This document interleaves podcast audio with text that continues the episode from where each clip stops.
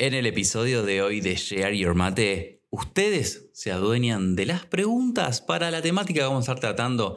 Esta la enviaron y vamos a hablar de una temática que está muy muy interesante acerca de cómo encontrar el balance entre hacer aquellas fotografías que nos apasionan, por lo que nos metimos en esto de la fotografía, y hacer aquellas fotos en las cuales nos da dinero, nos da de comer.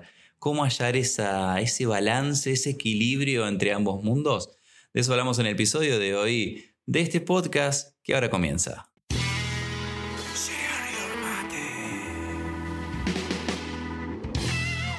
Muy buena gente, bienvenidos, bienvenida al nuevo episodio de Share Your Mate número 52. Gastón Enría desde acá, con 40 grados de calor en Santa Fe, una ola de calor terrible, está la verdad que bastante insoportable el clima. Y a través hoy de mis redes en, en Instagram, empezamos a implementar una modalidad que me interesa que se vaya sumando a, este podcast acerca de las preguntas que ustedes me puedan estar enviando. Este es el único episodio en el que voy a estar explicando esto para luego que me vayan enviando en el momento que ustedes quieran o cuando yo vaya viendo las convocatorias y me pueden enviar preguntas ya sea en versión video o en versión audio porfa, que sea audio o video. Algunos me la escribieron y eso no, no me sirve para poder hacerlo acá. Me dan ideas para otros temas, pero no es la idea de esta dinámica. Y es muy sencillo. Próximos episodios van a ser directo con la pregunta de la persona y respondiendo, haciendo micro shows de Share Your Mate para responder a cada una de sus inquietudes. Esta nos la envía Fede Forquera desde la Patagonia, Argentina, en donde, bueno, lo tengo que mencionar y nombrar porque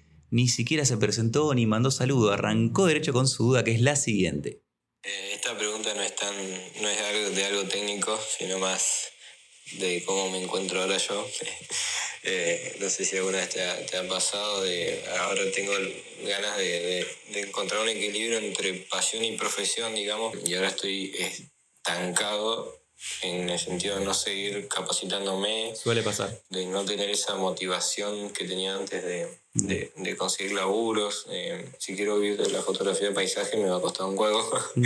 Entonces digo, vamos, voy a buscar una forma de, de, encontrar una rama en la fotografía con la que me sea rentable. Ahora me siento en, en esa disyuntiva para, si yo sigo progresando en esto, que es lo que es profesional, digamos, tal vez siempre voy a sentir un, espacio vacío por no completar, digamos, no poder vivir realmente de lo que me gusta. Perdón que lo hice tan largo. En definitiva, es la, la pregunta es em, cómo encontrar un equilibrio entre profesión y pasión, siendo la fotografía no eh, lo mismo de las dos cosas, pero que tal vez eh, lo que realmente a mí me llena no, no lo estaría consiguiendo monetariamente, o sea, como para vivir.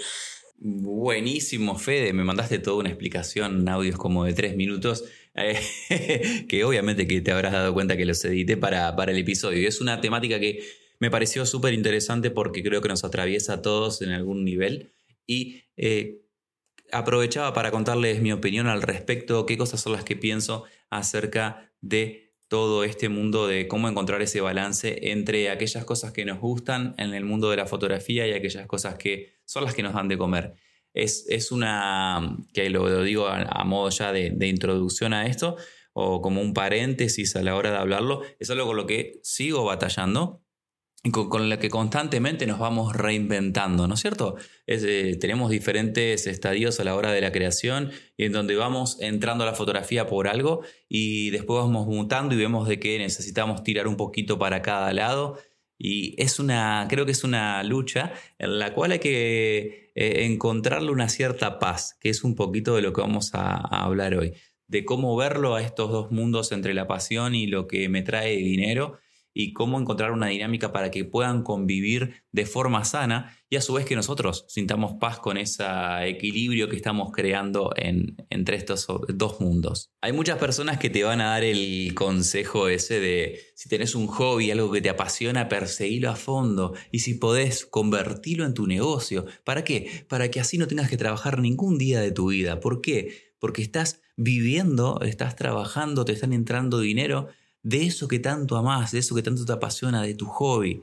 Y es una, es una declaración y es un consejo que me parece que, que ha consumido mucho Disney, la, la persona que, que, que, piensa de esa manera. Que, ojo, vamos a hacer una aclaración en, de, esto. Se puede eh, tener un hobby que se monetice y se puede llegar al estudio, abrir la puerta y cada día vivir un sueño de estar viviendo de lo que te encanta, eh, de, de, estar haciendo cada día las cosas que te gustan. Obviamente que no va a ser todo el tiempo, pero puedes tener un alto porcentaje de satisfacción con lo que haces cada día y que eso sea tu sostén de vida.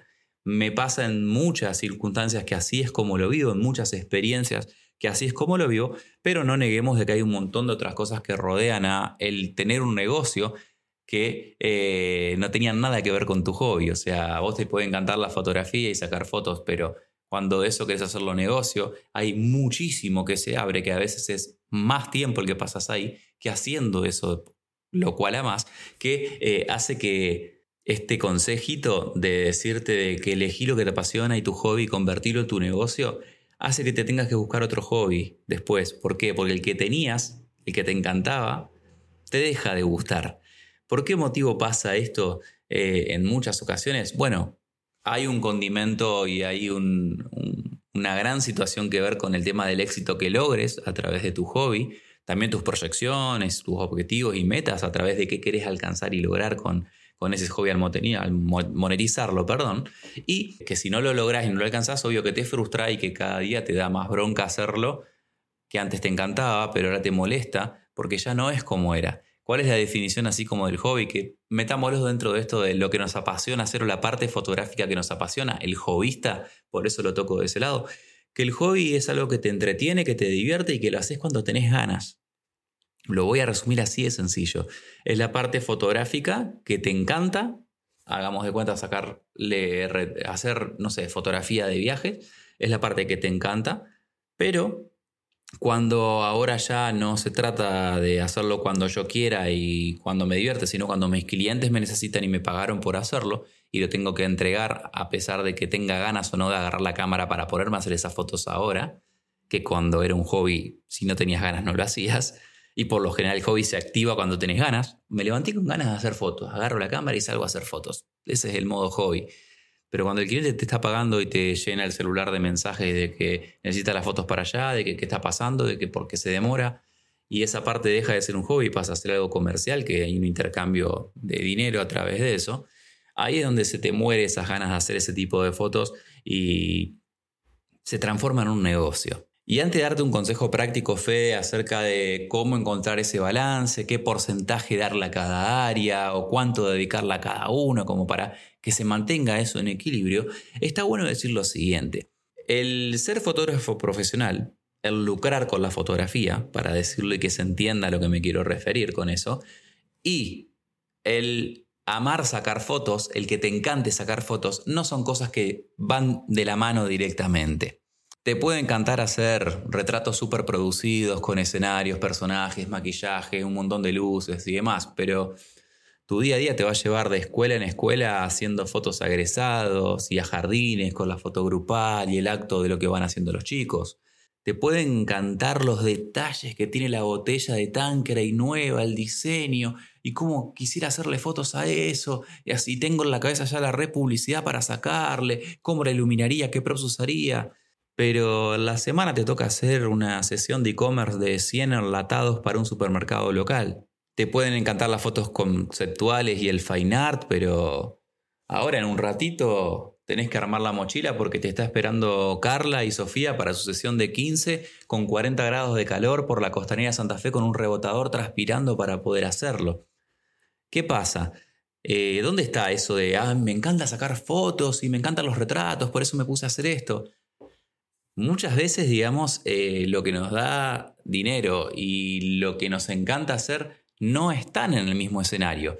Muchas ocasiones, sí, hay trabajos soñados, hay producciones que están buenísimas, hay oportunidades que se nos dan que nos hacen vivir eso y está espectacular, pero a veces en un gran porcentaje, no quiero decir la mayoría porque esto es muy personal de cada uno, muy subjetivo y cada quien encuentra la forma de mantenerse amando lo que hace o apasionado por lo que hace.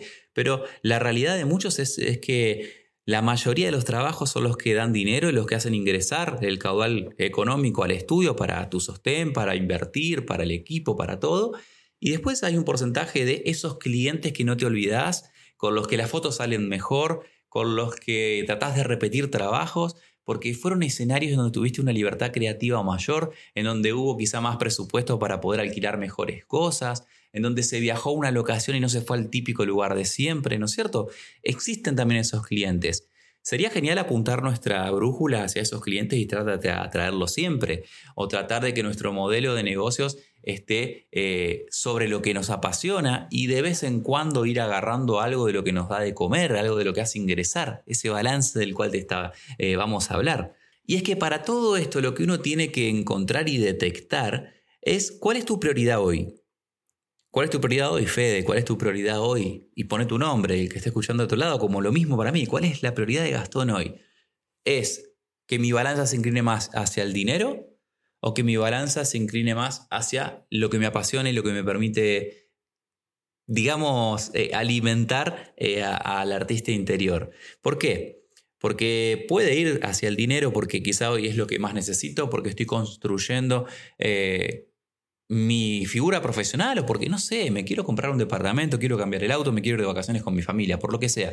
Prioridades que me hacen de que, mira, necesito dinero hoy para todo esto. U otros escenarios en los cuales uno quizás puede estar parado en el dinero hoy está bien, alcanza para lo que tiene que alcanzar y puedo llegar a permitirme más trabajos de estos otros o puedo permitirme más de estos proyectos que o no me traen dinero o me traen menos es elegir eso. Puedo agarrar la cámara y salir a hacer mucho dinero. Puedo agarrar la cámara y salir a hacer muchas fotos que a mí me gusten, pero quizá un poco menos de dinero. Y en esa línea entre el dinero y apostar a lo que me apasiona y lo que me gusta, ver en dónde eh, puedo estar posicionado hoy. ¿Por qué? Porque mañana puede ser diferente. Puedo, que es algo que te lo puedo dar como consejo, puede ser algo que podés eh, pensarlos por etapas, eh, por temporadas. Esta temporada lo que voy a hacer es cosechar, porque sé que es temporada alta de clientes o porque sé que es temporada alta de demanda de este tipo de cosas. Entonces me cargo la agenda y trabajo, trabajo, trabajo, trabajo, trabajo y trabajo. ¿Para qué? Para armar un colchón que me permita luego tener un par de meses de explorar lo que quiera explorar, de hacer lo que quiera hacer, de jugármela con clientes a cosas diferentes o de golpear puertas y tener el tiempo para conseguir esos clientes distintos o activar los proyectos personales, que es otra forma de mantener ese equilibrio entre lo que te apasiona y lo que te da de comer. Eh, muchas veces el proyecto personal es algo que uno se lo tiene que bancar, uno tiene que invertir en eso, pero es lo que te permite a vos dar con clientes más soñados o con clientes más ideales de los que querés y hacer un poco menos de esto otro. Y acá es donde quiero dar como mi pensamiento personal acerca de esto para eh, vos, fotógrafo, fotógrafa del otro lado, creador, filmmaker, creativo, que, que, está tratando de encontrarle la vuelta a esto entre hacer lo que te apasiona y hacer lo que te da dinero, entre, bueno, lo que se suele llamar también el balance entre el trabajo, las pasiones, entre tu vida personal y el trabajo, eh, como un concepto un poquito más general y esa visión. Y es que a mí por lo general no me gusta verlo a esto como dos fuerzas que están peleando entre sí. Es como esto o esto, eh, cuánto le doy a cada uno, cómo lo hago para que la tensión es como que parece que están luchando un lado contra el otro. Eh, yo considero, y por lo menos es mi forma de verlo, de que eh, hay que difuminar un poco el límite entre una cosa y la otra. Entre hay que lograr naturalidad y que se mezclen una y otra. Tratar de tener tus proyectos personales, obviamente, como para poder estar alimentando ese crecimiento y esas ganas de hacer lo que querés hacer y ver de qué manera puedes monetizarlo a eso.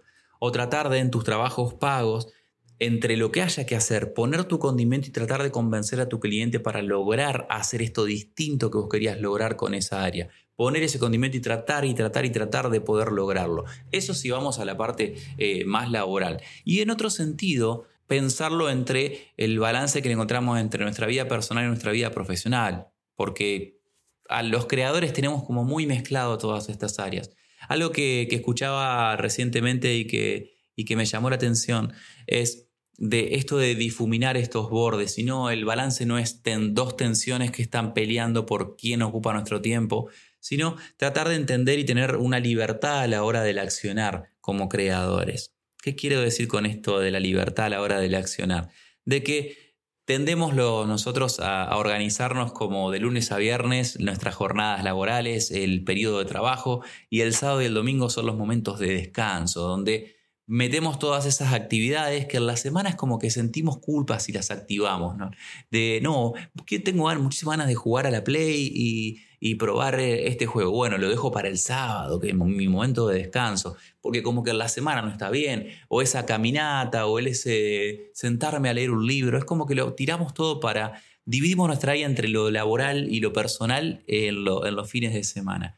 Y, por ejemplo, si, si uno se pone a pensar las ideas, tu creatividad, e ideas de negocio, ideas creativas, ¿cuándo te aparecen? Cuando se les canta, cuando quieren, el sábado, el domingo, a la madrugada, cuando fuere. ¿Por qué? Porque nosotros no tenemos separadas las cosas y nuestra forma de accionar nuestra mente, nuestra vida no está separada como en bloques como nosotros lo, lo tendemos a hacer. Entonces, te invito también a que consideres tener un poco de libertad a la hora de la creación en la cual, si estás haciendo cosas en tu jornada laboral, y no sentís que tenés que hacerlo, te permitas hacer algo distinto que te va a traer un beneficio. Te permitas, si son las 4 de la tarde y vos ves que no estás avanzando realmente lo que estás haciendo, que te vayas a entrenar al gimnasio porque quizá eso te va a quitar esa energía como la venís teniendo y va a ser diferente. De que te despertaste y tenés un día hermoso afuera, en donde dijiste, no, me tengo que encerrar en el estudio hacer tal cosa. Eh, que te permitas, digamos, salir a disfrutar de ese día, ya sea con tu familia, ya sea con lo que sea, o que porque el día está buenísimo, tenés más ganas de encarar un proyecto que otro. Ahora, vengo como con varios episodios de arma de doble filo diciendo todo esto, pero es así. Esto es algo en donde tenemos una libertad y es lo que yo percibo con mi vida, de tener esa libertad de decisión cada día depende de cómo estoy, cómo me siento, de las ganas que tengo, de lo que me está motivando más o menos, como nos decía también un poco en el audio, eh, encarar un proyecto u otro. Y con esto voy a cerrar.